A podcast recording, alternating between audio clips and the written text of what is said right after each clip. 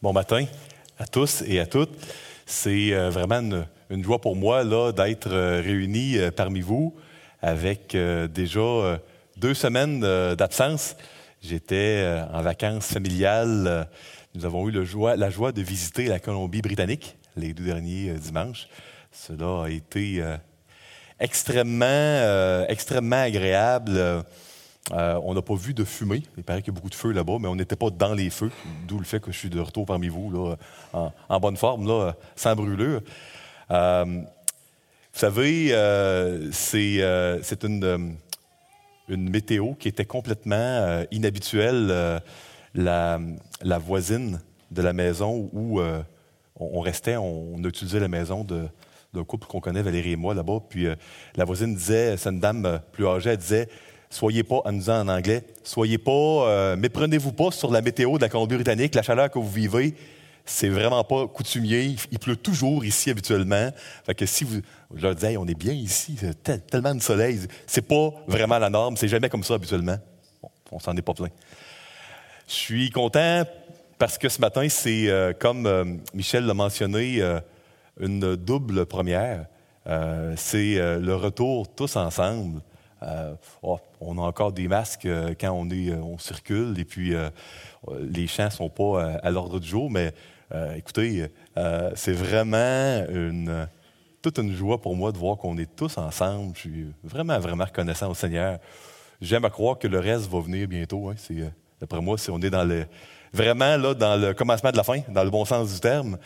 Et c'est le début de la série sur Josué. Écoutez, Dieu voulant, euh, s'il n'y a pas trop de tempêtes et de problèmes extraordinaires qui euh, la série, euh, on, est supposé être dans Josué jusqu'au mois de janvier. et puis, on fait vraiment tout le livre de Josué, tous les chapitres.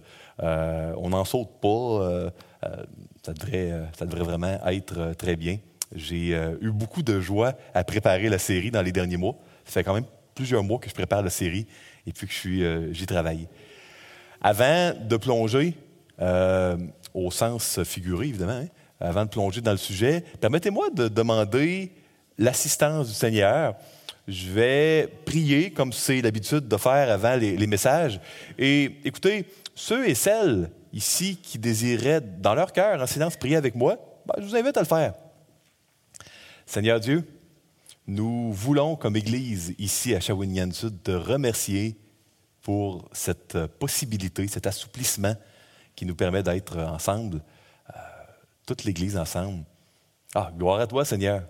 Loué sois-tu. Nous te remercions euh, vraiment là, euh, du plus profond de notre cœur. Ça donne de la joie dans notre cœur de pouvoir être ici ce matin. Seigneur, ce matin, comme Église, nous voulons prier pour le couple missionnaire qui arriverait demain à Shawinigan Sud pour un an, euh, Alex Lopez et Natasha Yu. Euh, nous te demandons que tout se passe bien pour leur voyage. Ils seraient supposés arriver demain soir. Permet que tout se passe bien, euh, compagnie d'aviation, les douanes, tout le reste. Et bénis l'année qu'ils passeraient à Shawinigan Sud pour compléter leurs études théologiques, pour aller retourner ensuite en France comme missionnaires. Seigneur, nous voulons également, comme Église locale, Priez ce matin pour euh, notre pasteur à temps plein, Michael Caron, et son épouse Mélodie. Nous te demandons de les bénir alors qu'ils sont en, vacances, de les ressourcer, euh, de leur faire beaucoup de bien. Et nous te remercions pour le ministère que tu fais à travers euh, Michael et Mélodie. Nous voulons te remercier pour les autres pasteurs de l'Église et leurs épouses. dernièrement, nous avons eu la joie d'avoir des ajouts. je pense à Alex et puis son épouse Raphaëla, je, pense à Eric, son épouse Anne-Marie. Je te remercie pour euh, M. Mitchell et, Seigneur, euh, je te demande ta bénédiction sur également mon épouse et moi. Seigneur, nous euh, te demandons de, bénir l'Église, de nous aider à vivre le déconfinement spirituel pour certains, pour tout le monde, j'imagine, qui est aussi important, sinon plus, que le déconfinement physique et puis sociétal. Donne-nous, Seigneur, de, bien vivre euh, au niveau de notre foi, au niveau de notre engagement envers l'Église, au niveau de notre vie chrétienne, de notre communion fraternelle. Aide-nous à bien vivre le déconfinement puis les assouplissements qui prennent place graduellement. Nous te remettons cette matinée. Nous te remercions, Seigneur, pour euh, le salut que tu nous donnes en toi. Dans le nom de Christ, nous te prions. Amen. Nous avons intitulé la série Josué, Posséder l'héritage de Dieu. Maintenant, j'aimerais vous euh, donner euh, peut-être quelques euh, notions sur le mot héritage. Le mot hébreu traduit en français par héritage est un mot très fort. Parce que vous savez, ici, si vous gagnez un héritage, ben, vous pouvez, vous avez un terrain, un héritage, vous, vous pouvez le vendre, vous pouvez le perdre. Tu sais, c'est pas quelque chose qui est toujours à vous chez les anciens Hébreux, chez les Juifs, un héritage, c'était une propriété, une possession qui était inaliénable. Inaliénable, ça veut dire que tu ne peux pas le perdre, tu ne peux pas te le faire voler. Si tu le vends à quelqu'un après le jubilé, tu vas pouvoir le réavoir automatiquement dans la loi euh, de Moïse. Euh, donc, c'est vraiment euh, de quoi qui te reste toujours.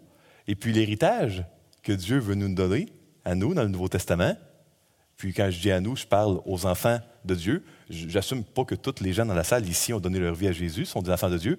Eh bien, cet, héritage-là, euh, c'est lui-même, c'est Christ. Euh, comme vous avez peut-être pu le, livre dans, le lire dans le livre euh, Christ et l'Évangile qui a été offert par publication chrétienne. Josué a été la personne qui a amené le peuple de Dieu de l'Ancien Testament, Israël, à posséder l'héritage. C'était le pays de Canaan pour eux. Hein, un, pays, il disait, où coule le lait et le miel. C'est une expression, il n'y avait pas de, rivière de lait et de miel.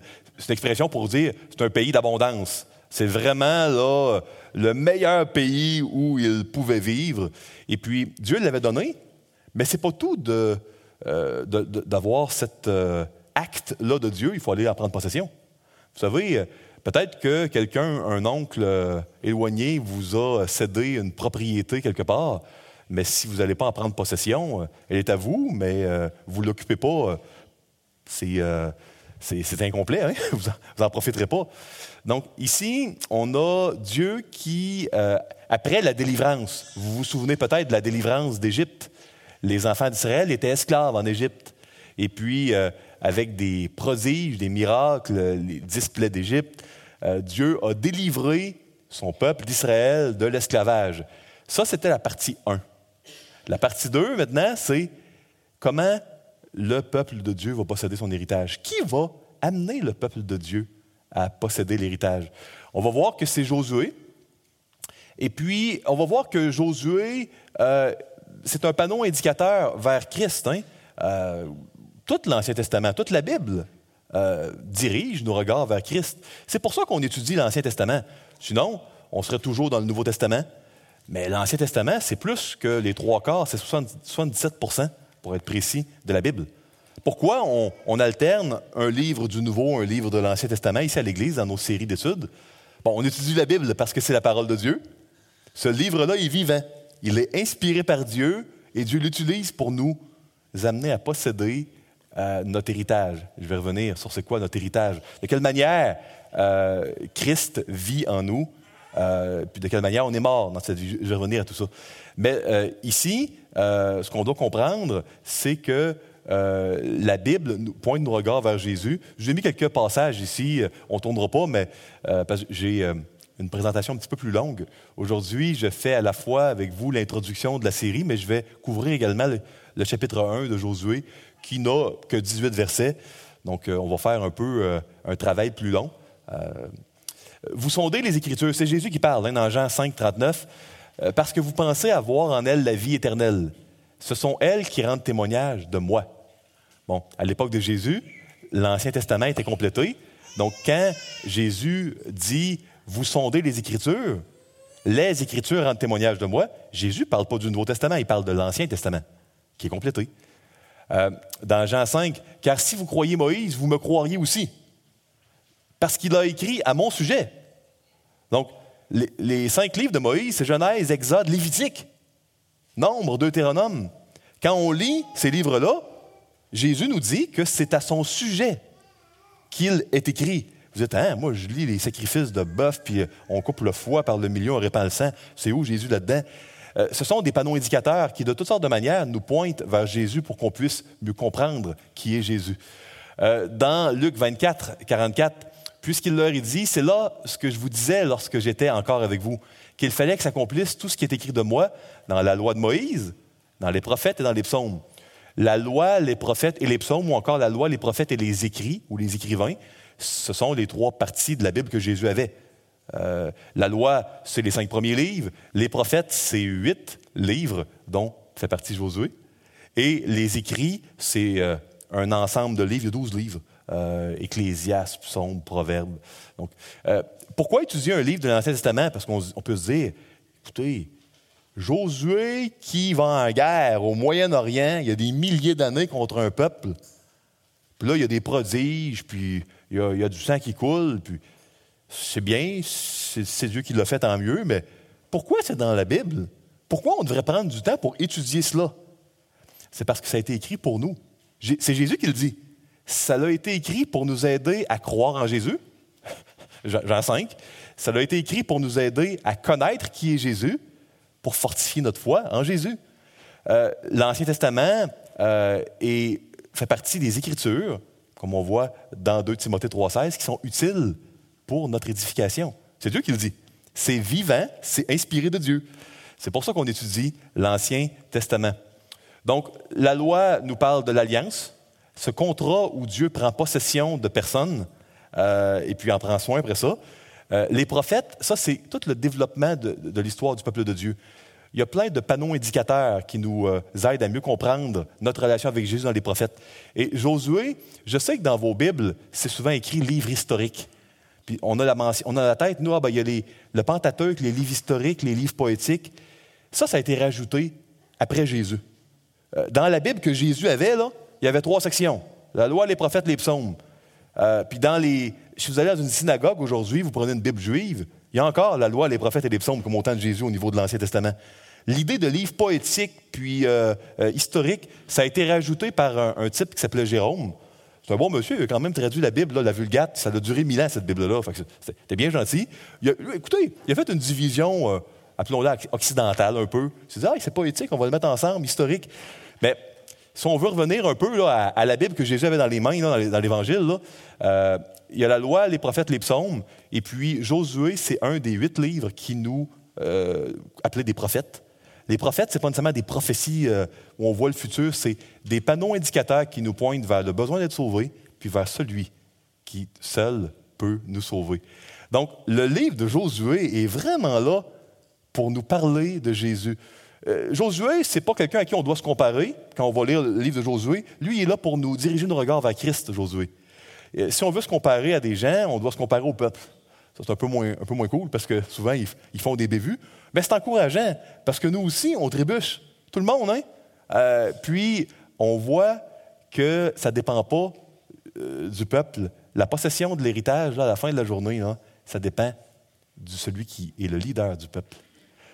C'est pour ça qu'on peut être grandement encouragé au milieu de toutes nos inaptitudes et puis de nos manquements quand on lit Josué, parce qu'on a celui qui est meilleur que Josué, vers qui Josué pointait. Si le peuple a pu prendre possession de l'héritage sous Josué, ben nous, euh, on est assuré qu'on va pouvoir euh, saisir et occuper pleinement l'héritage, parce que notre Josué à nous, c'est Jésus. Euh, je vous ai mis ici un tableau qui est écrit évidemment trop petit. Si jamais il y en a qui veulent avoir une copie du PowerPoint, je vous invite à contacter notre sœur Lise Dupont qui pourra vous le donner une copie. Ce tableau-là, ça nous donne un peu comment les huit livres prophétiques de l'Ancien Testament se correspondent. Je passe rapidement là-dessus, mais je trouve ça tellement intéressant. Je me suis dit, je vais, je vais le mentionner aux gens. Josué nous parle de la propriété. Qui va amener le peuple de Dieu à posséder son héritage? Puis quand on retombe à Jérémie, qui est un des huit livres prophétiques aussi, ben là, Jérémie, c'est vous, avez perdu votre, héritage, excusez-moi. Euh, Babylone va venir le prendre, vous allez le perdre.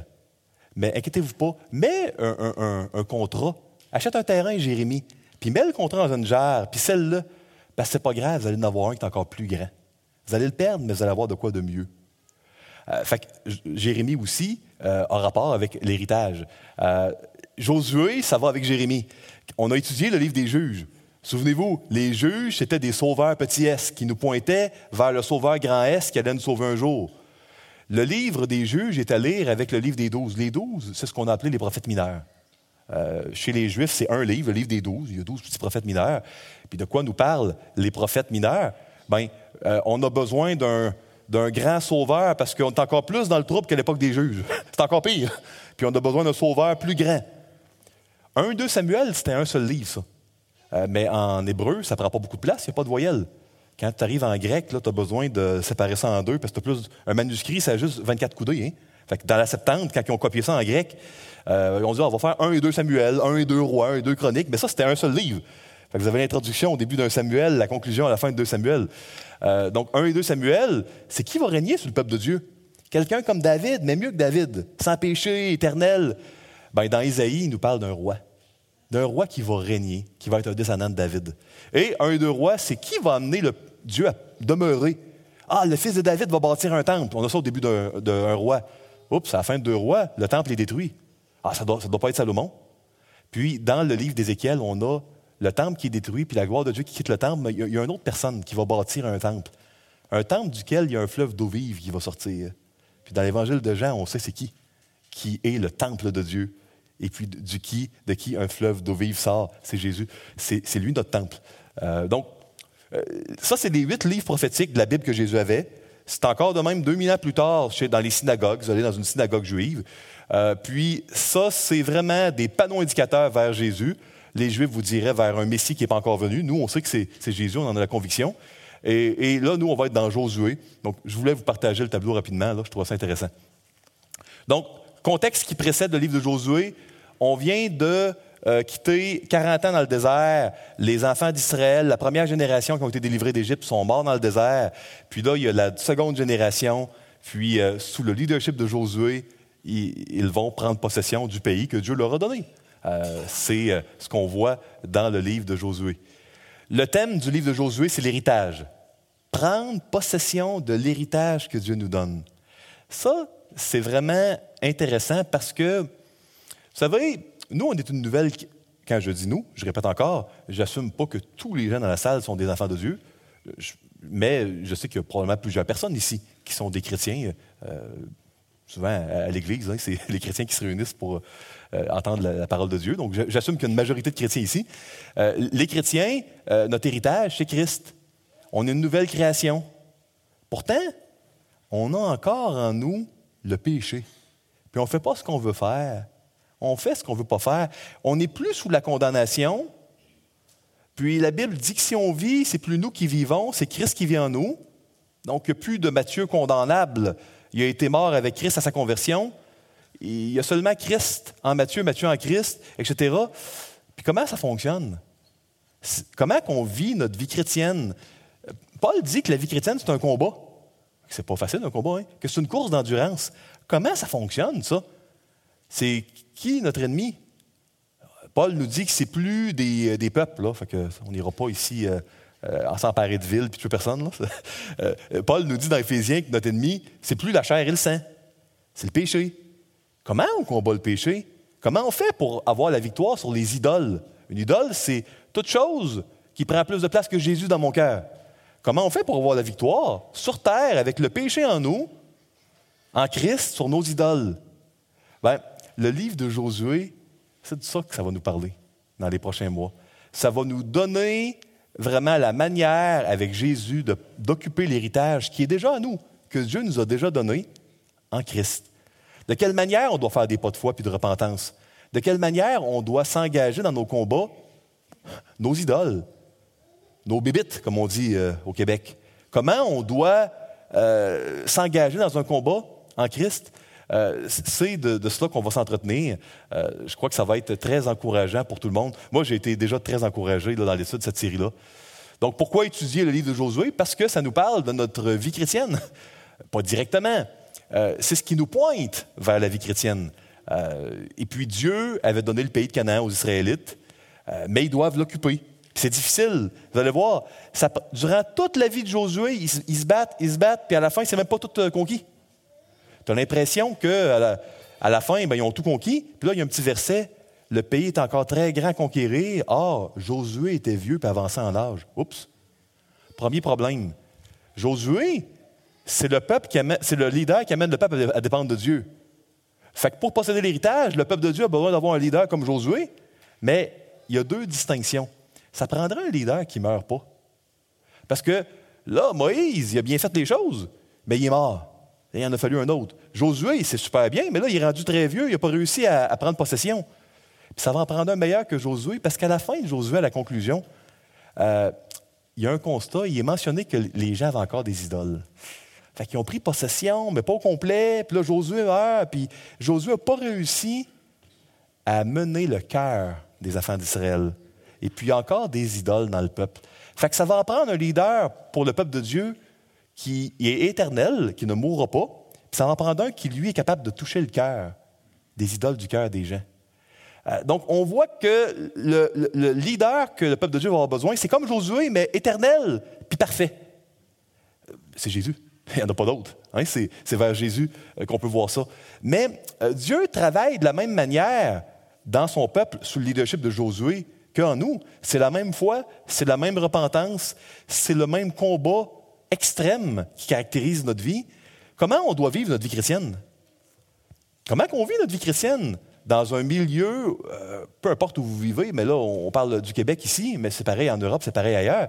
Comment on vit notre vie chrétienne dans un milieu qui est contre la foi et puis qui, euh, à bien des égards, euh, cherche à nous distraire de la foi, à discréditer la foi? Comment on vit notre vie chrétienne? Comment on, comment on se bat contre nous-mêmes parfois? C'est, c'est de ça qu'on va parler.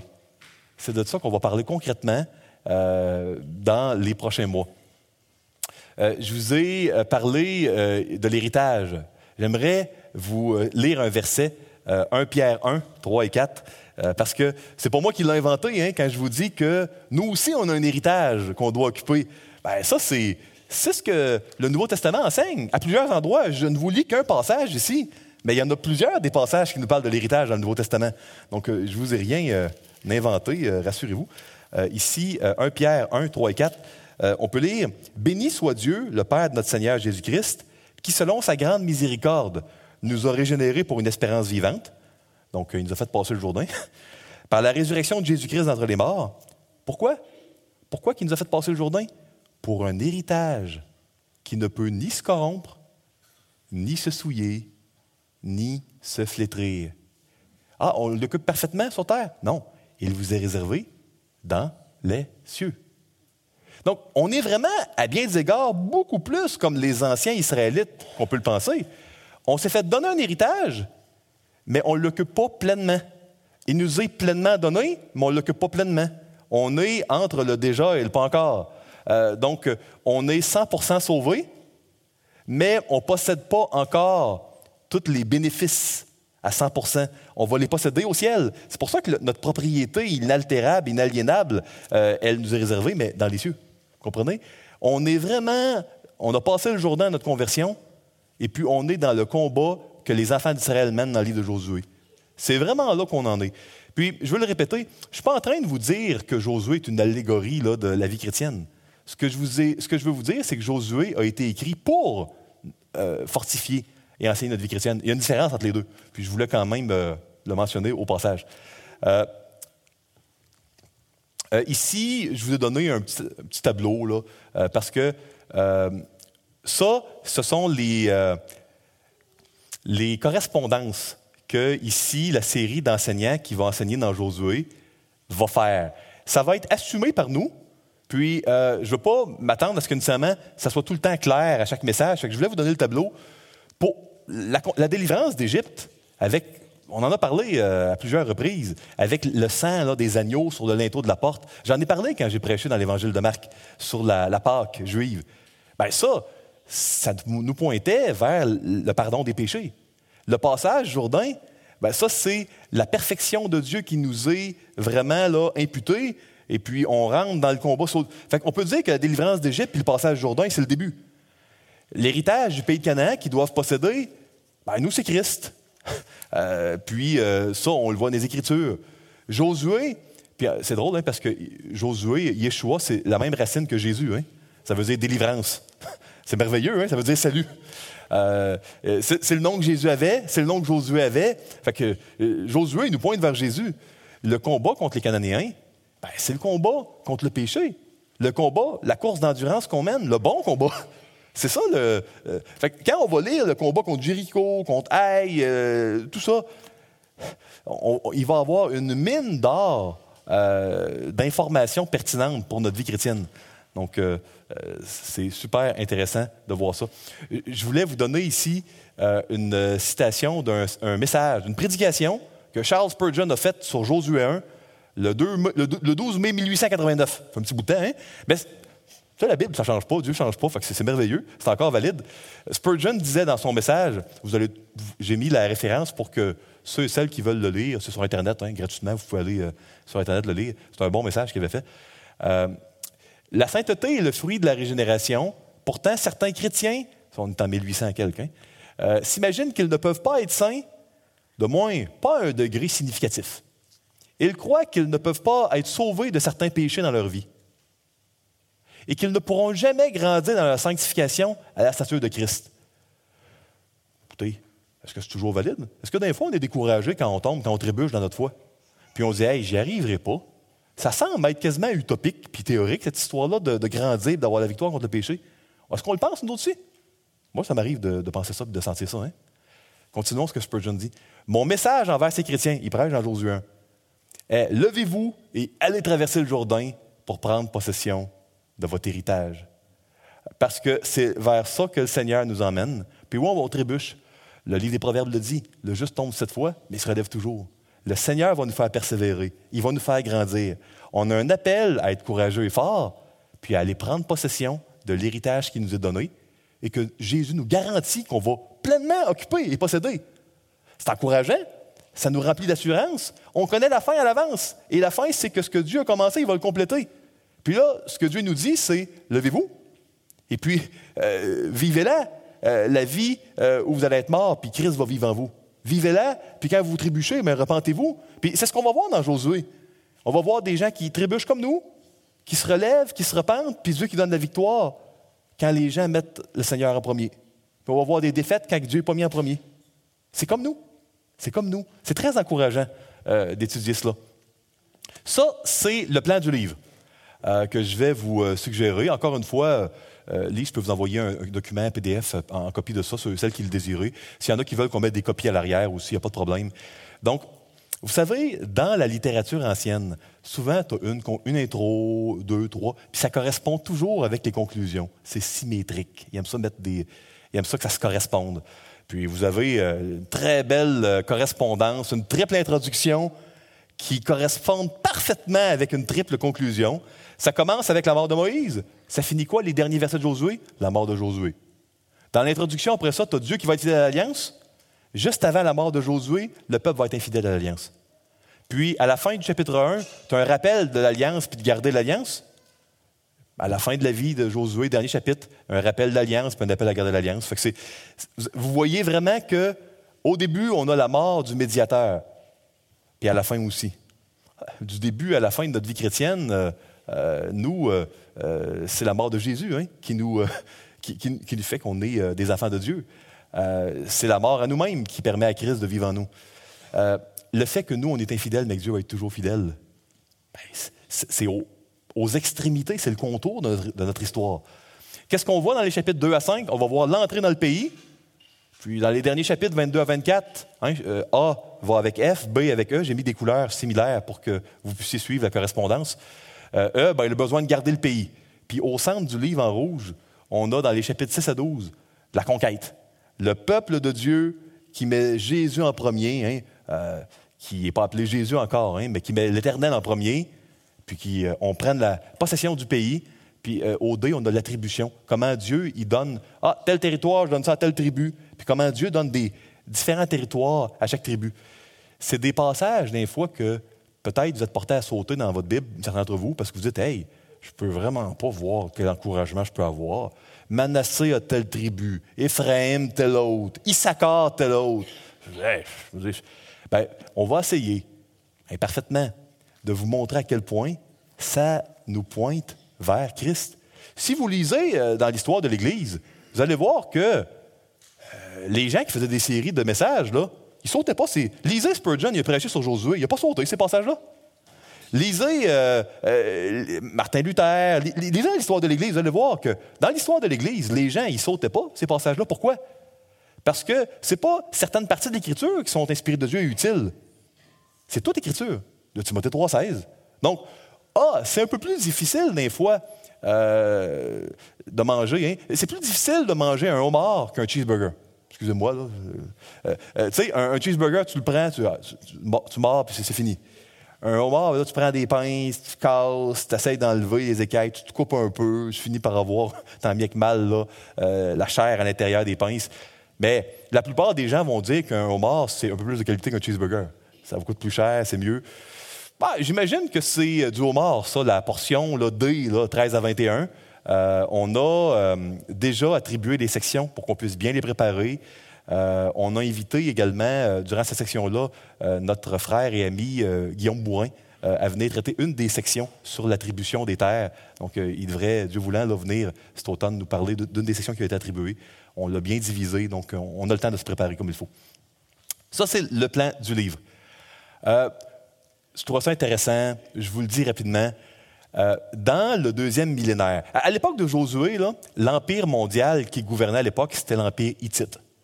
Peut-être qu'il y en a qui se souviennent que David, y a tué un homme, Uri le Hittite ou Uri le Hittien? Lui, c'est un descendant de cet empire-là. À, l'époque, c'était l'empire un peu mondial, le gros empire de l'époque. Après ça, il y a eu la Syrie, il y a eu Babylone, il y a eu. Bon. Euh, puis, euh, chez les Hittites, quand tu avais un seigneur, un suzerain qui possédait un peuple, ben, euh, il, faisait parfois là, des actes d'octroi. C'est comme des genres de papier légal où tu donnes un terrain à quelqu'un. Il donnait des terres à ses sujets, à ses, vassaux, on appelle. Puis le livre de Josué est écrit exactement selon la structure d'un acte d'octroi. Le livre de Josué il est écrit comme si c'était un document légal de l'époque. C'est sous cette forme-là. Fait que si vous vous demandez pourquoi il y a tellement de chapitres ou euh, qu'est-ce qui est acquis, puis le début, la fin, ça, ça peut nous sembler étranger, mais il y a une raison. Les gens de l'époque, là, ils disaient, aïe, si c'est cool. Le livre de Josué, c'est comme un acte d'octroi que notre roi donne à nous. Tu sais, ça faisait du sens. C'est vraiment écrit sous cette forme-là, le livre de Josué. Donc, chapitre 1 à 12, c'est le prologue où qu'est-ce qui a amené le, roi euh, à connaître ces sujets-là par en prendre possession. Euh, chapitre 13 à 21, c'est voici l'octroi, et elle est décrite en long et en large. Euh, chapitre 22 à 23, ça, c'est l'espèce de serment d'allégeance que le vassal devait avoir. Puis le chapitre 24, les témoins, l'acte est complété. Je voulais vous le mentionner, je trouve ça vraiment intéressant de savoir que ce n'est pas écrit n'importe comment. C'est sous la forme d'un document légal de don d'un roi, d'une propriété à un autre. Quand même vraiment spécial. Euh, le thème de Josué, héritage. Posséder l'héritage. C'est ça que vous devez retenir. De toutes les. Euh, si vous dites, hey, c'est compliqué, j'espère que ce ne sera pas tout le temps de même, là, euh, ce que Mathieu nous dit, il y a beaucoup d'informations. Inquiétez-vous pas. là, c'est les remarques préliminaires. Retenez une chose héritage. C'est à propos de l'héritage, une propriété inaliénable. Bon, on tombe dans euh, le chapitre 1. On va le lire euh, en trois sections et puis euh, on, va en discuter un petit peu ensemble. je vois que la, ma belle horloge rouge ici à l'arrière est, morte. donc, peut-être qu'elle va être ressuscitée si on change les piles. Je vais essayer de ne pas finir trop en retard.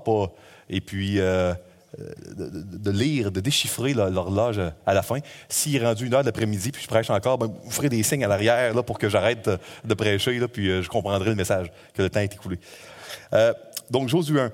Après la mort de Moïse, Josué 1.1, je suis dans la version. Les prédicateurs, on va tous être dans la même version. C'est pas parce qu'elle est meilleure nécessairement que les autres, mais c'est pour fin d'uniformité. On va être dans la version Louis II, NEG 1979.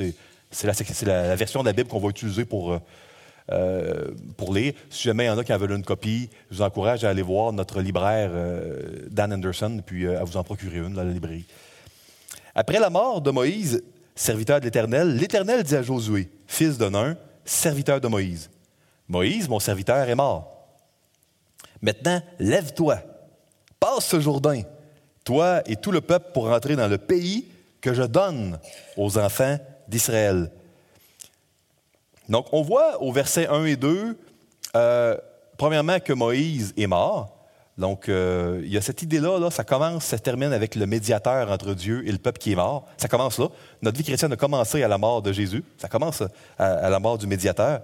Puis, on voit qu'il euh, y a un don de l'héritage qui est fait, puis il faut aller puis en prendre possession. Notre vie ici-bas, c'est une vie où on n'est pas en train d'occuper ce que Dieu nous donne, où on est en train d'être préparé. On pourrait dire que notre vie ici-bas est une préparation pour le ciel que Dieu fait et qui est personnalisée selon chaque personne. C'est une manière de voir la vie chrétienne. On n'est pas en train d'être dans la cité céleste, on est en chemin vers la cité céleste. C'est important de savoir ça. Je me souviens toujours, je l'ai déjà dit dans une prédication, mais je me souviendrai toujours de ce que C.S. Lewis dit. Je crois que c'est dans Les fondements du christianisme ou dans un autre livre. Il dit euh, La vie chrétienne les doctrines euh, les plus difficiles de la vie chrétienne peuvent être très bonnes ou très difficiles pour le chrétien. Ça dépend. Lewis dit, imaginez un, immeuble à logement. Et puis, dans l'immeuble à logement, il y a la moitié des occupants qui croient qu'ils sont en prison, puis la moitié qui croient qu'ils sont dans un grand hôtel là, de haute gamme, là, 5 étoiles ou plus même. Euh, et puis, euh, il dirait, les, gens qui sont dans l'immeuble à logement puis qui croient qu'ils sont dans l'hôtel 5 étoiles, ils vont dire, écoute, c'est inacceptable ici. C'est insupportable. Cette, cette... Oh, oh. J'ai jamais vu un hôtel aussi pire que ça. Les gens qui sont en prison, on dirait Waouh, meilleure prison que j'ai jamais été. Vraiment bien ici. Euh, il faut comprendre qu'à l'époque de Lewis, dans les années 50, 60, les prisons étaient peut-être pas, pas que c'est à tout casser maintenant, mais c'était peut-être pas aussi luxueuses qu'ils sont aujourd'hui. Euh, donc, ici, c'est intéressant. Ce que Lewis voulait faire comprendre, c'est que si vous pensez que c'est la cité céleste, que c'est ça l'héritage, c'est maintenant puis que la, fidélité de notre salut, c'est pour maintenant, puis qu'on la possède pleinement. Mettons, vous avez sauté un Pierre 1, là, 2 et 3, vous ne l'avez pas lu, vous l'avez oublié. Hey, ça va pas bien? Vous allez dire, c'est insupportable, cet héritage-là. C'est pas sûr que j'en veux. C'est pas facile, la vie chrétienne. Soyons des frères, là. Regardons à l'église, mais soyons francs, parlons francs. C'est pas tout le temps facile, hein? Même pour les chrétiens. C'est difficile. Paul, il savait, il disait si euh, ce n'était pas de Dieu, là, je dirais mangeons et buvons, car demain nous mourrons. Euh, donc, ce que vous devez comprendre, c'est que, comme Lewis disait, euh, on doit réaliser, ça c'est vraiment important pour nos vies chrétiennes. Si on ne veut pas se décourager, on doit, on doit réaliser qu'on n'est pas à destination. Notre vie ici est un combat vers quelque chose qui est tellement bon qu'on ne peut même pas l'imaginer à quel point c'est bon. Ça va être permanent et éternel. La vie, ça passe extrêmement vite. Puis on est en train de prendre. notre vie est une parenthèse on est en train de prendre possession d'un héritage qui va nous être donné après notre mort. Euh, c'est vraiment important de s'en rappeler. Euh, sinon, notre vie chrétienne peut nous sembler frustrante, peut nous sembler insipide. Euh, maintenant, Dieu donne exactement la région qui doit saisir. Ce n'est pas les enfants d'Israël qui ont dit hey, Moi, je vais prendre ce que je veux, je vais aller tuer tout le monde. Non, non. C'était une guerre sainte c'est une des difficultés. Pour le lecteur moderne du livre de Josué, ces combats-là où euh, le peuple dévoue par interdit des, endroits où il tue tout le monde, femmes, enfants, euh, guerriers, les animaux. Euh, je ne sais pas s'il y a des véganes parmi vous. Peut-être que ça va dire c'est difficile, ça. Il tue même les ânes, les mulets, il tue tout le monde. Donc, ce qu'on doit comprendre ici, je blague, mais je ne suis pas contre, évidemment, les véganes. Là, donc, ben, pour vous dire ici, c'est important, très, très important de réaliser là, euh, que Dieu, il est le maître de l'univers. Il est le propriétaire. S'il veut qu'un un peuple meure de la peste, qu'il y ait un tsunami, un raz de marée, Dieu il fait ce qu'il veut. On peut, le jour et l'heure et la seconde où Dieu va décider que notre cœur s'arrête, qu'on meurt, on va mourir. Je vous garantis. Dieu, il va décider ce qui va se passer. Donc, il aurait pu utiliser la peste pour tuer les Cananéens qui euh, étaient un peuple terrible. Euh, c'était un peuple qui s'est dit à d'autres endroits dans la Bible que la patience de Dieu, ça faisait quelques centaines d'années qu'il était arrivé à, ses limites. Parce que c'était des gens qui détruisaient, il y avait une cruauté puis une malveillance, puis Dieu voulait tout détruire, de même de la culture puis de ce qui subsistait de ce peuple-là. Il voulait éradiquer le mal. Euh, nous, on n'est pas conscient de tout le mal que ces gens-là faisaient. Il faut qu'on croie Dieu sur parole qu'il est bon. Puis s'il avait décidé qu'il fallait détruire ce peuple-là, que ce soit par la peste ou par le peuple d'Israël, ben, Dieu sait ce qu'il fait, puis il a le droit. Puis, euh, mais, mais on va revenir à plusieurs endroits, spécialement quand on va couvrir le chapitre 6 et 7. On va revenir sur la guerre sainte puis le dévouement par interdit. Euh, puis on va en parler plus longuement. Mais je voulais au moins toucher le fait que, oui, il dit, va prendre possession. Ça peut sembler difficile, mais Dieu sait ce qu'il fait. Il est juste, il est bon, il fait rien pour rien. Euh, continuons, puis allons maintenant au verset 3 euh, et les suivants. tout lieu que foulera la plante de votre pied, je vous le donne, comme je l'ai dit à Moïse, ça avait été annoncé déjà. Vous aurez pour territoire depuis le désert et le Liban jusqu'au grand fleuve, le fleuve de l'Euphrate, et tout le pays des. Euh, ça, c'était quelque chose, là. Euh, c'était pas euh, des, petites armées, là. C'était des pays là, fortifiés, là, avec des armées assez puissantes. Les Hittiens, c'est les Hittites, c'est un autre nom pour Hittites. Et jusqu'à la Grande Mer, vers le soleil couchant. La Grande Mer, c'est la mer Méditerranée. Quand vous lisez dans votre Bible, Louis II, la Grande Mer, c'est le nom qu'il donnait à la Méditerranée. Donc, ça, c'est ce qu'on voit ici. Lisons le verset 5. Nul ne tiendra devant toi tant que tu vivras. Je serai avec toi, comme j'ai été avec Moïse. Je ne te délaisserai point, je ne t'abandonnerai point. Donc, on voit ici, Dieu va être fidèle, il décrit exactement ce qu'il leur donne, c'est très clair, euh, puis il lui dit, garde, ça ne sera pas facile, euh, puis inquiète-toi pas, quand je vais être avec toi. Euh, qu'est-ce que Dieu a dit dans Exode 3 à Moïse? Quand il a dit, va donc parler à Pharaon. Il a fait, as failli euh, te faire tuer par Pharaon euh, il y a 40 ans. Tu as fui de pays, tu es, en exil. Va, va vers Pharaon, puis dis-lui de laisser partir un million de travailleurs gratuits. Vas-y, retourne. écoute, il ne voulait pas, hein? Je peux vous garantir qu'il ne voulait pas. Il a dit, inquiète-toi pas, je suis avec toi. Par passant, quel est mon nom? Mon nom personnel dont vous m'appellerez de génération en génération, c'est Yahweh, qui veut dire je suis, je serai, euh, qui plusieurs pensent que c'est un diminutif de je suis avec toi, je serai avec toi. Euh, mais c'est je suis, je suis là, je suis avec toi, je ne t'abandonnerai pas. C'est le nom de Dieu. C'est intéressant parce que euh, le prophète Isaïe a dit que le Messie, le vrai roi qui va venir, ben, vous allez l'appeler Im Manuel. Im avec, Manu avec toi, puis Elle, Dieu. Dieu avec nous. Avec nous, pas toi, mais nous, en fait, euh, Manu. Donc, euh, euh, le nom du Père, tout comme le nom du Fils, contient une promesse. La promesse la plus importante de toute la vie chrétienne. C'est épeurant, la vie chrétienne. Ce combat-là, où il y a plein d'ennemis plus forts que nous, c'est épeurant. C'est décourageant quand on tombe, puis on trébuche, puis on trouve ça difficile, puis il y a toutes sortes d'embûches externes, internes. Puis l'encouragement le, plus important qu'on ne doit jamais oublier, c'est Je suis avec toi. Je serai toujours avec toi. C'est ce qui euh, a été dit aux disciples à la fin de l'Évangile. Relisez Matthieu 28. Je serai avec toi. Tout pouvoir m'a été donné dans le ciel et sur la terre. Et voici, je serai avec toi tous les jours jusqu'à la fin du monde. Pas certaines journées, à tous les jours. Il n'y a pas une journée de votre vie. Si jamais vous avez des journées difficiles devant vous dans les prochaines semaines, Peut-être qu'il y en a qui ont une journée, ils doivent aller en cours, ou il y a une journée où, il, je sais pas, il y a de quoi d'une entrevue d'emploi. Tous les jours, je suis avec toi. C'est ce que Dieu, il nous donne pour s'encourager quand on a peur. Quand on a des menaces plus grandes que nous devant nous.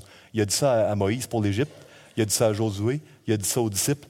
Vous allez voir cette promesse-là qui revient encore et encore dans la Bible.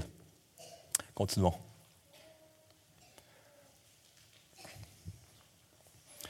On va lire les versets 6 à 18. Euh, le reste du chapitre, on va en discuter un peu ensemble. Euh, Fortifie-toi et prends courage. Euh, ça, ça va revenir encore et encore.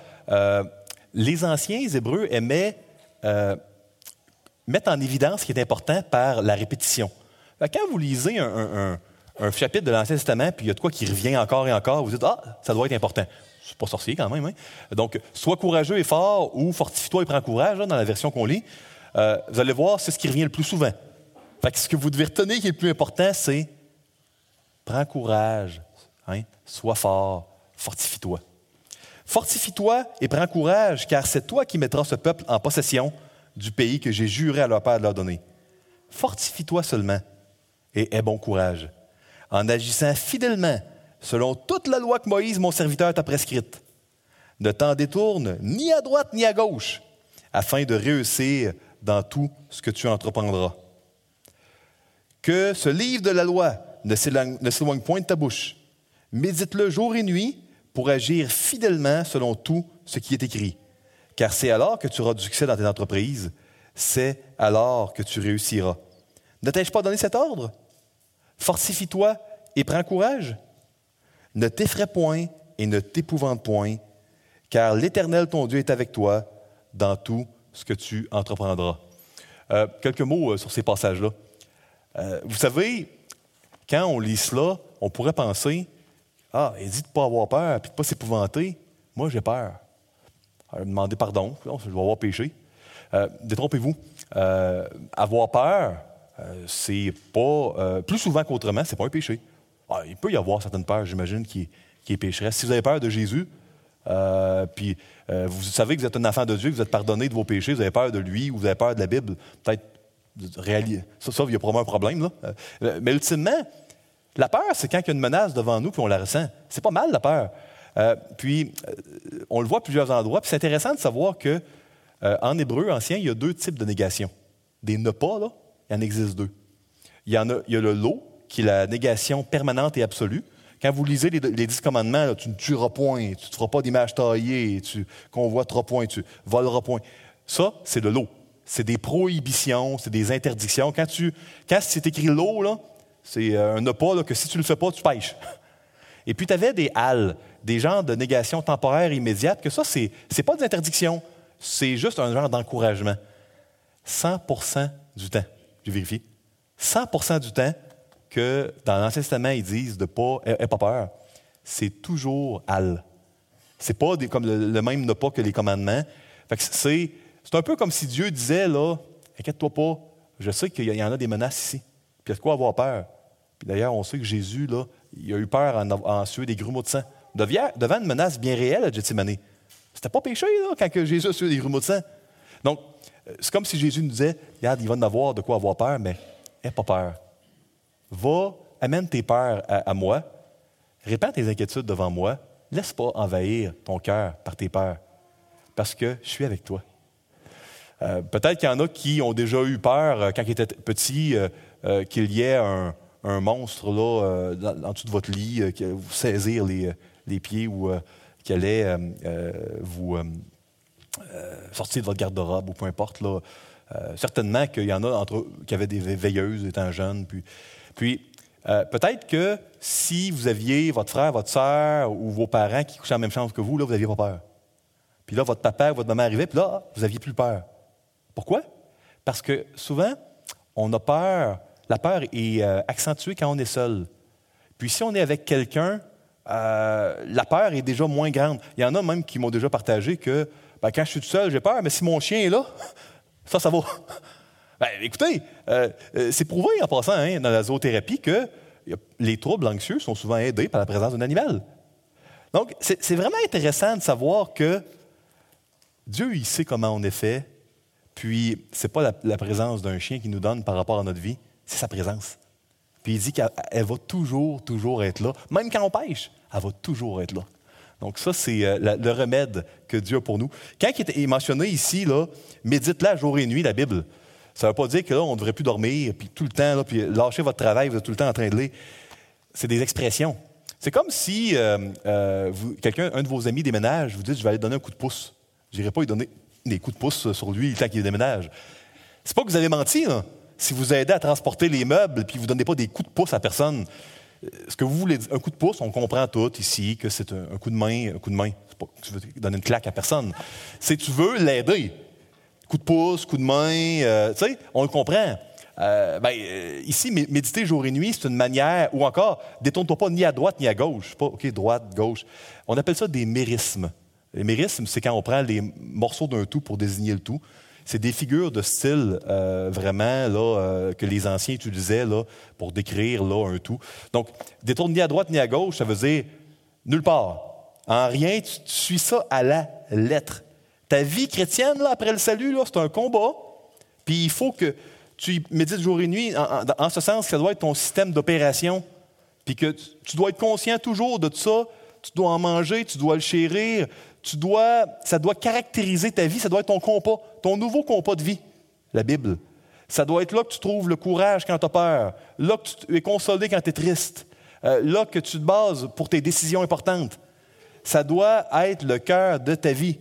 Pas YouTube, pas Facebook, pas la musique classique, pas le sport. Ça, doit être ça le cœur de notre vie. Ce livre-là, ce livre qui est vivant. Euh, les, rois dans l'ancien Israël avaient un commandement dans le Deutéronome que l'Éternel leur donnait. Ils devaient, pour être sûrs de bien maîtriser la parole, s'en faire une copie personnelle.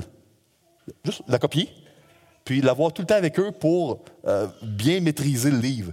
Malheureusement, il y a un grand nombre de rois qui n'ont pas fait ça, mais c'était un, des commandements pour les rois dans le Deutéronome.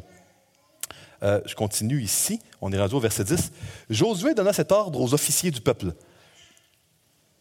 Parcourez le camp et voici ce que vous commanderez au peuple. Préparez-vous des provisions, car dans trois jours, vous passerez ce Jourdain pour aller conquérir le pays dont l'Éternel, votre Dieu, vous donne de la possession. Vous avez peut-être remarqué que à chaque acte de création, dans la Bible, souvent, il y a des eaux qui se séparent et qui reviennent. Hein? Euh, la création dans Genèse 1 et 2, Dieu sépare les eaux afin que le sec paraisse euh, dans le déluge.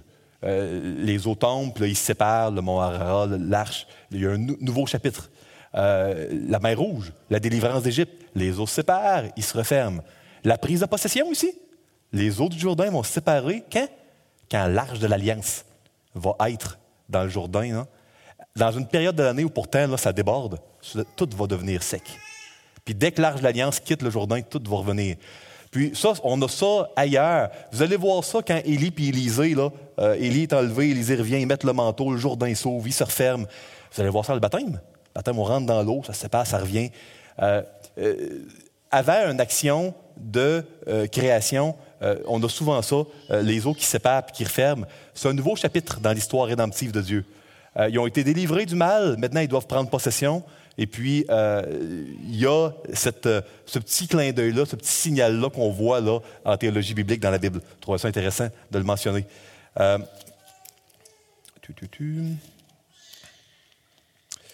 Josué dit, verset 12, aux Rubénites, aux Gadites et à la demi-tribu de Manassé. Donc, ça, Ruben, Gad et Manassé, c'est le nom de trois des douze tribus d'Israël. Puis, un autre exemple, hein, quand je vous disais que les anciens Hébreux avaient une manière de parler, vous allez voir partout dans la Bible les douze tribus. Dans le fond, il y en a treize des tribus. Euh, puis la raison à cela, c'est que les chiffres n'étaient pas compris de la même manière que nous. Euh, les douze, c'était vraiment l'entièreté des tribus. Comptez-les, vous allez voir, il y en a treize. Euh, donc, ici, c'est, il y en a deux et demi, Ruben, Gad, et puis la moitié de Manassé, que si vous lisez, là, la Torah, le livre de. Vous allez voir dans le Deutéronome, entre autres, c'est même bon ou dans Nombre, un, des deux, ou les deux. Euh, vous allez voir qu'eux, ils ont déjà eu euh, toute la possession à, l'est du Jourdain. Mais eux, même s'ils ont déjà leur possession, euh, ils doivent aller combattre avec leurs frères jusqu'à ce que tout le monde ait la possession. Donc, on n'est pas tous à même endroit dans notre vie chrétienne hein, ici, mais on ne doit pas laisser tomber les gens qui ont besoin. On doit combattre ensemble, d'une manière unie, peu importe où on est rendu. Ça, c'est définitivement un message qu'on doit retenir. Puis si vous, lisez euh, la, fin du livre d'un Samuel, je crois que c'est dans 1 Samuel 29 euh, ou 30, vous allez voir que celui qui garde les bagages à l'arrière, il doit avoir la même part du butin que celui qui va au combat. Euh, il y a un message d'unité dans le peuple de Dieu à bien des endroits dans la Bible. On doit combattre ensemble, on doit se réjouir ensemble, on doit avancer ensemble. continuons ici. Donc, Ici, Josué dit aux Rubénites, aux Gadites et à la demi-tribu de Manassé. 13. Rappelez-vous ce que vous a prescrit Moïse, serviteur de l'Éternel, quand il a dit L'Éternel, votre Dieu, vous a accordé du repos et vous a donné ce pays. Vos femmes, vos petits-enfants et vos troupeaux resteront dans le pays que vous a donné Moïse, de ce côté-ci du Jourdain, à l'est du Jourdain. C'est appelé ailleurs le pays de Galade dans la Bible. Le pays de Galade, c'est les deux tribus ennemies là, à l'est du Jourdain. Mais vous tous, hommes vaillants, vous passerez en armes devant vos frères et vous les aiderez. Ils vont être les premiers au combat, ceux qui ont reçu l'héritage en premier. 15. Euh, euh, Jusqu'à ce que l'Éternel ait accordé du repos à vos frères comme à vous, et qu'ils soient aussi en possession du pays que l'Éternel, votre Dieu, leur donne. Puis, vous reviendrez prendre possession du pays qui est votre propriété, et que vous a donné Moïse, serviteur de l'Éternel, de ce côté-ci du Jourdain, vers le soleil levant donc à l'est. Souvent, dans la Bible, euh, au lieu de dire à l'est, ils vont parler du soleil levant, puis à l'ouest, le soleil couchant. C'est pas compliqué. 16. Ils répondirent à Josué en disant Nous ferons tout ce que tu nous as ordonné, et nous irons partout où tu nous enverras. Nous t'obéirons entièrement comme nous avons obéi à Moïse.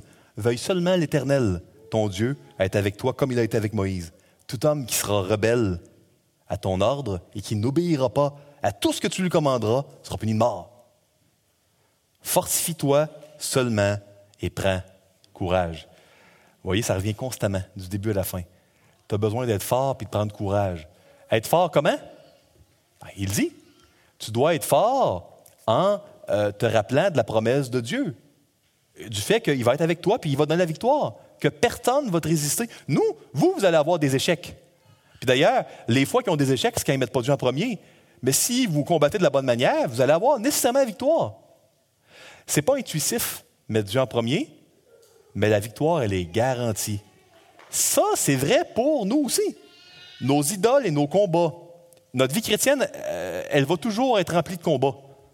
Fait Il n'y aura pas un moment où vous n'aurez plus de combat contre le péché. C'est jusqu'au cimetière. Hein, comme euh, Spurgeon disait, on, va se rendre au cimetière avec notre épée spirituellement. Fait mais ce n'est pas parce qu'on va combattre le péché toute notre vie qu'il n'y aura pas des victoires durant notre vie ici-bas. Vous comprenez la? On combat toute notre vie, mais on peut avoir des victoires. On peut avoir des victoires si on combat de la bonne manière. Comment mettre Dieu en premier concrètement? C'est facile à dire, ça sonne bien. Comment on fait ça? Ben, c'est ce qu'on va étudier durant tout le livre de Josué. La manière d'être radical et de mettre Dieu en premier. Mais il y a une chose que je dois euh, me dire et vous dire. Si vous, là, dans votre vie chrétienne, vous êtes à mille années-lumière de euh, méditer la parole de Dieu, puis de vous en écarter ni à droite ni à gauche, si vous, vous suivez un peu votre émotion, cherchez un peu ce qui vous intéresse, euh, puis vous êtes le roi de votre vie. Puis vous cherchez à ne pas faire de trop gros péchés, vous en permettez un peu, parce que quand même, puis vous faites votre affaire, puis c'est vous votre roi. Puis s'il n'y a pas de. vous dites, moi, j'en ai pas vraiment de combat contre le péché. Bien, comprenez que peut-être que vous n'êtes pas chrétien. Ou peut-être que vous êtes un, croyant qui est endurci, vous avez besoin de vous repentir, mais la vie chrétienne, c'est un combat, c'est une course. C'est comme dans Josué. Euh, votre vie est supposée être caractérisée par un combat. Il va y avoir des chutes, il va y avoir des victoires, mais c'est supposé être notre réalité, ça, le combat, pour posséder l'héritage.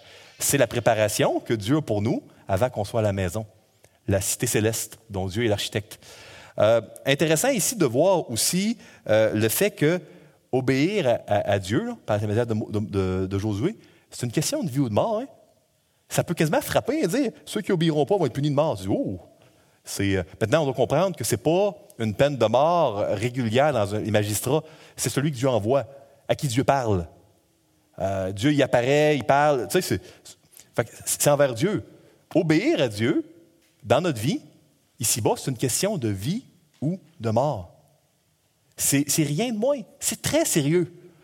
Euh, écoutez, quand on lit un livre comme le livre de Josué, la beauté de la chose, c'est que c'est tellement clair et extrême qu'il n'y a pas de manière vraiment de rationaliser autrement que de dire je l'accepte ou je le rejette.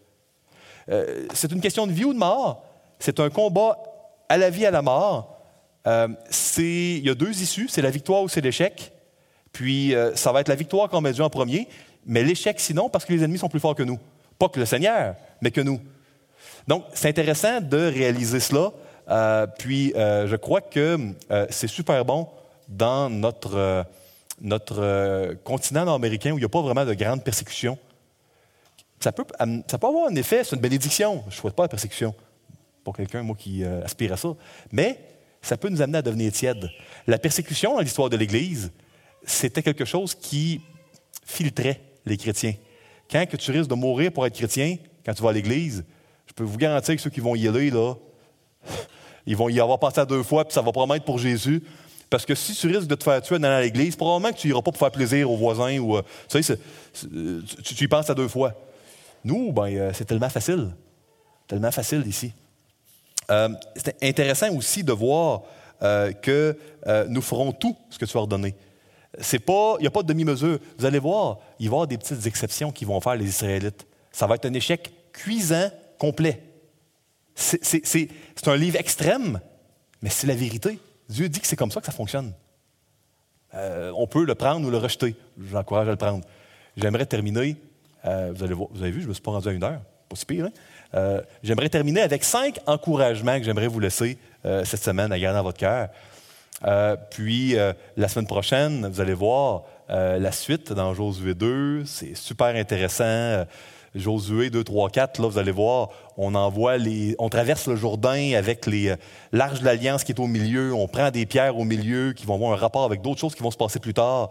Euh, vous allez voir également là, euh, les espions qui vont aller chez Rab. c'est vraiment, je fais une parenthèse rapidement, quand on voit que Dieu avait ordonné de tuer tout le monde, je trouve ça le fun de voir qu'il y a de la grâce là-dedans. Puis c'était pas pour des gens d'une grande qualité morale. Il y en a eu des exceptions, des Cananéens qui n'ont pas été tués. Puis Dieu était d'accord avec ça. C'était qui, les exceptions? C'était Rab, la prostituée. Ben, c'est juste repenti. C'était probablement pas la madame la plus morale en ville, mais elle s'est repentie. Puis c'est une des exceptions qui a été épargnée. Puis ça donne que Jésus a fait un point d'honneur à le mettre dans sa lignée. Puis c'est une des ancêtres de Jésus-Christ lui-même. Puis, quelle est l'autre exception? Il y a un peuple, les Gabonites, qui ont voulu rentrer dans l'alliance en, en mentant, puis par hypocrisie, puis en trichant. Ben, Dieu a accepté ça. Ils n'ont pas rentré avec une super bonne attitude, mais ils ont été épargnés. Donc, euh, Dieu, il ne met pas personne dehors. Il accepte tout le monde qui vient à lui. Peu importe si on rentre et on a encore des péchés. Puis on rentre et on est en train de mentir, même en se convertissant. Puis euh, on a un lourd passé. Ben, euh, Dieu ne nous met pas dehors. S'il y a des gens ici qui disent Moi, je veux devenir la propriété de Jésus. Je le veux, cet héritage-là je le comprends que la vie, elle passe vite, puis je veux devenir un enfant de Dieu, je veux devenir partie, prenante du peuple de Dieu. Bien, peu importe votre passé, peu importe vos combats, mettez votre foi en Jésus, puis vous allez faire partie du peuple de Dieu, vous allez être sauvés, puis il ne met pas dehors personne. Vous avez juste à lui demander, puis à ressentir que vous avez besoin de, Jésus pour vous sauver, puis à croire, vous allez être sauvés. Rahab l'a été, les Gabonites l'ont été. Donc, euh, cinq conclusions. Un, le combat pour posséder l'héritage que Dieu nous a donné, devrait être la direction que prend notre vie. Notre vie ne devrait pas être déterminée par la recherche du plaisir, des loisirs, de l'argent, l'évitement de la souffrance. Dieu veut que notre vie soit centrée sur lui. Il veut avoir toute la place parce que c'est un Dieu jaloux, mais dans le bon sens. Il ne tolère pas avoir d'autres idoles dans notre cœur. Deux, Christ, qui est notre Josué à nous, hein, il s'est assuré qu'on possède pleinement le pays à la fin de notre parcours. Donc, euh, euh, le combat là, contre le péché, il va prendre fin. On est déjà euh, justifié d'avance. On, est sauvé. Vous savez, est-ce qu'il y en a qui ont déjà acheté une maison ici? Puis, après avoir tué le notaire, vous avez été chercher des clés. Sûrement qu'après, avec les papiers du notaire, vous n'étiez pas gêné d'aller prendre des clés. Hein? Vous vous êtes dit, c'est à moi. Puis si l'ancien propriétaire avait été là, puis vous avez les papiers du notaire, puis il dit non, je ne lui donne pas les clés, c'est pas à toi. Vous auriez probablement dit, je vais appeler la police, ça ne se passera pas de même. Parce que vous avez confiance dans les papiers du notaire. Vous dites, hey, il y a une loi, là. Hey, les papiers que vous avez, là, c'est le juge de l'univers, c'est le Dieu Tout-Puissant. Y a-t-il une gêne à aller réclamer notre héritage? C'est le Dieu Tout-Puissant qui vous dit ça vous appartient. Peu importe la personne qui va vous dire non, tu n'es pas assez bon, tu n'es pas assez bonne, tu mérites pas, tu devrais pas. Le Dieu Tout-Puissant vous dit Oui, je te le promets. c'est scellé par mon sang, je te le promets, c'est à toi. Lève-toi, va prendre ton héritage, puis tu ne vas pas céder ça pour l'éternité. Donc, on doit se rappeler de la promesse. On doit la saisir, la chérir, la garder à notre cœur. Cette promesse-là, elle est très, très importante. Trois, si votre vie contient aucun combat, si ma vie contient aucun combat, on doit s'examiner. Je sais que ce n'est pas la mode de dire ça. Je veux pas culpabiliser personne ici, euh, mais la réalité, c'est que c'est ça. Si votre vie ne contient aucun combat, vous faites tout le temps ce que vous voulez, puis vous demandez jamais la volonté de Dieu pour rien, puis vous, ce qui est important, c'est euh, ce que vous voulez. Puis euh, votre propre bonheur, puis vous faites votre affaire. Bien, ça ressemble pas à ce qu'on voit du tout dans la Bible. Puis si votre vie chrétienne rien de commun avec ce que la Bible raconte, il y a un problème. Je m'excuse. Puis c'est pas agréable peut-être entendre, mais c'est la vérité. Puis j'ai besoin, moi, de m'en souvenir. J'ai besoin de le chérir puis de faire la paix avec ce principe-là. Ça sert à rien de se révolter puis de dire Hey, j'aurais pas voulu que Dieu fasse ça, puis j'aurais voulu. Regardez, Dieu, c'est Dieu. On ne gagnera pas contre Dieu. mieux vaut accepter ce qu'il dit puis agir comme tel. Euh, quatre, la grâce de Dieu pour ses enfants qui combattent, elle est illimitée. Euh, même si on chute 77 fois, 7 fois dans la journée, il va nous pardonner. Ça ne veut pas dire d'être indifférent face au péché, mais la grâce de Dieu, elle est illimitée. Elle n'a jamais, jamais de fin. Parce qu'il n'y aura jamais de péché plus grand qu'un enfant de Dieu va commettre que le sacrifice de Jésus ne peut pas couvrir. Ne oubliez pas que le sacrifice de Jésus, ce n'est pas seulement nos péchés qui ont été enlevés, c'est Christ qui nous a été donné puis qui est devenu notre identité. C'est pour ça qu'on peut être plein d'assurance quand on s'approche du trône de la grâce. C'est pour ça qu'on peut se relever pour la cent millième fois puis dire Seigneur, je prends ton pardon puis je veux que tu me donnes la force.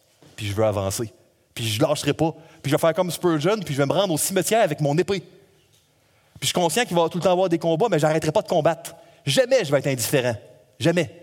Jusqu'à la mort. Puis je sais que je vais avoir mon héritage. On a les papiers du Seigneur. C'est bien mieux que des papiers de notaire. Euh, et cinq, termine avec ça. Christ est l'héritage de l'enfant de Dieu. On doit nous rappeler de sa fidélité.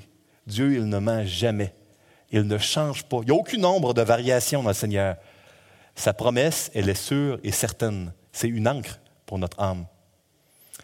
Que le Seigneur, dans cette période d'assouplissement et de déconfinement, nous amène à être encouragés au milieu de nos combats, au milieu de nos découragements, au milieu de la difficulté que le combat implique.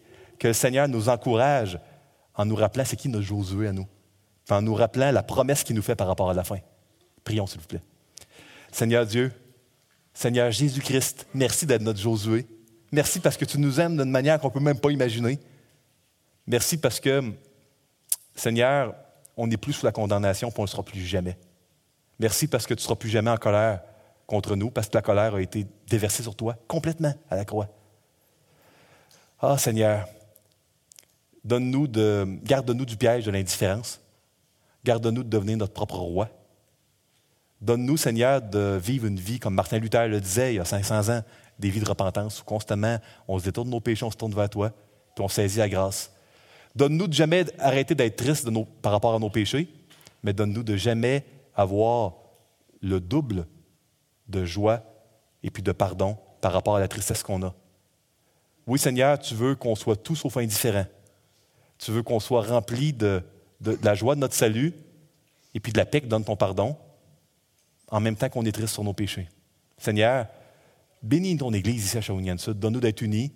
Peu importe qu'on soit la tribu de Gad, de Manassé, donne-nous, Seigneur, de prendre soin les uns des autres, de célébrer ensemble, de pleurer ensemble. Donne-nous, Seigneur, d'être remplis de grâce les uns envers les autres, comme toi, tu l'as envers nous. Merci pour ce livre qu'on va étudier.